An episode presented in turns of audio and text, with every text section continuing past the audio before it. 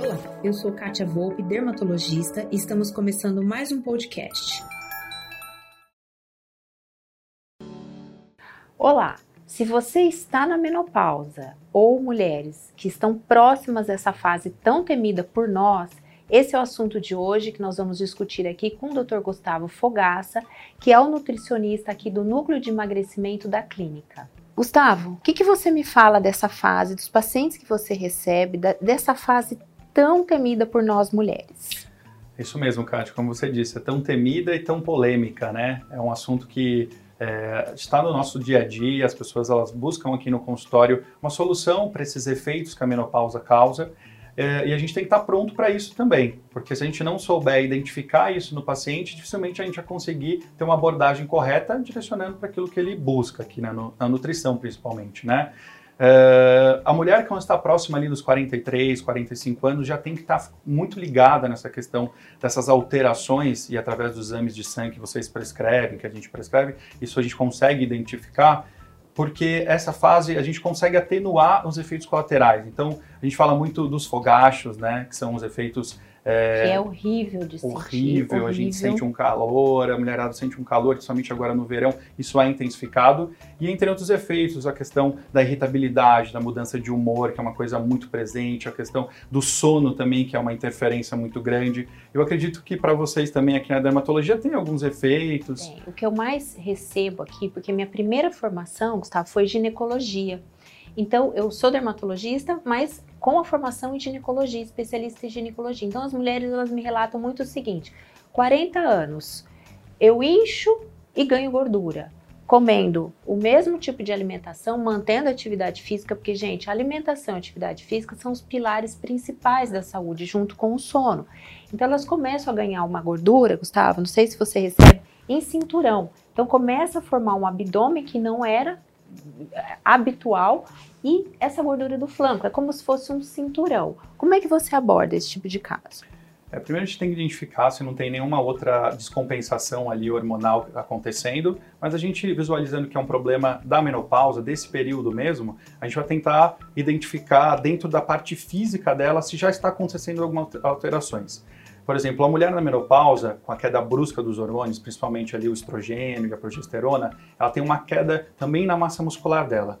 E como o músculo é quem determina a quantidade de calorias que a gente gasta no nosso dia, então quanto menos músculo ela tiver, menos ela gasta. Ela não muda o comportamento da alimentação, nem o hábito do dia a dia dela e, e passa a comer a mesma coisa, acontece esse ganho de gordura, principalmente nessa região abdominal. E isso a gente conseguindo identificar até de forma mais precoce, por isso que, ele, que o paciente tem que buscar o profissional o quanto antes para identificar esse problema, a gente consegue diminuir e aumentar um pouco dessa qualidade de vida da qualidade de vida, da autoestima, porque é uma fase também que as mulheres, eu vejo muito nisso, que é a tal do síndrome, a síndrome do ninho vazio. É quando os filhos já seguem sua vida, já têm a sua, sua faculdade, já têm a sua formação e saem de casa. Então entra aí muito, muitos casos de depressão e eu vejo que tanto a nutrição funcional, que é o caso que o Gustavo trabalha, com a medicina bem feita, é possível chegar nessa fase sem grandes tran transtornos. É uma fase que a gente vai chegar, nós mulheres vamos chegar. Agora, como passar e de melhor qualidade, de melhor jeito e melhor autoestima, é importante ter esse acompanhamento, tanto médico, dermatológico, ginecológico, nutricionista, nutrologia, endócrino. As alterações hormonais, elas acontecem sim. Eu vejo que muitas vezes a gente tem os sintomas clínicos antes realmente dos exames alterarem. Você percebe isso? E a minha pergunta para você é: quais alimentos é, você sugeriria para mulheres que estão nessa fase? Ou seja, o tipo de alimento influencia nessa fase? Muito, muito Kátia. É, e essa questão que você relatou, que, que, as mulheres elas têm essa síndrome do, síndrome do ninho vazio, então elas passam a não cozinhar tanto para elas somente, às vezes vivem sozinhas, então não tem muito esse estímulo, né? E todo mundo que está acima do peso e tem uma gordura abdominal mais excedida ali, ela passa a diminuir o consumo. E diminuir o consumo de quê? De carboidratos. Então a redução do carboidrato ela é típica. A pessoa ela quer perder peso, automaticamente ela diminui o carboidrato. Mas isso não é a melhor conduta para essa fase. Hum. Porque essa parte da massa muscular que eu estava explicando, ela também tem uma relação com o consumo do carboidrato. E o tipo do carboidrato. E o tipo do carboidrato. O tipo, não é comer macarrão, bolacha, não, nada não, disso. Nada não. disso. A gente tem que ter o equilíbrio aí dos nossos macronutrientes, das proteínas, das gorduras, dos carboidratos, para que não falte e também não sobre, né? Na parte da musculatura, a gente dá uma ênfase maior na quantidade de proteínas que elas têm que consumir no dia a dia delas.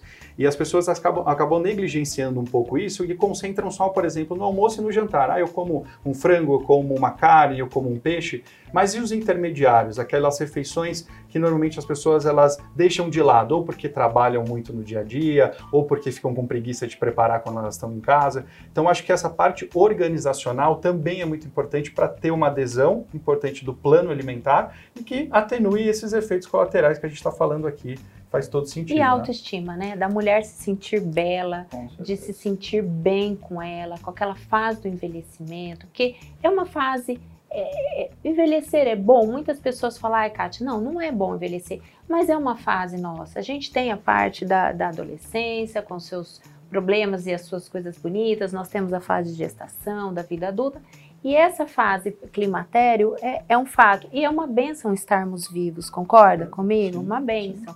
E, Gustavo, qual a mensagem que você deixaria para essas mulheres que estão nos assistindo?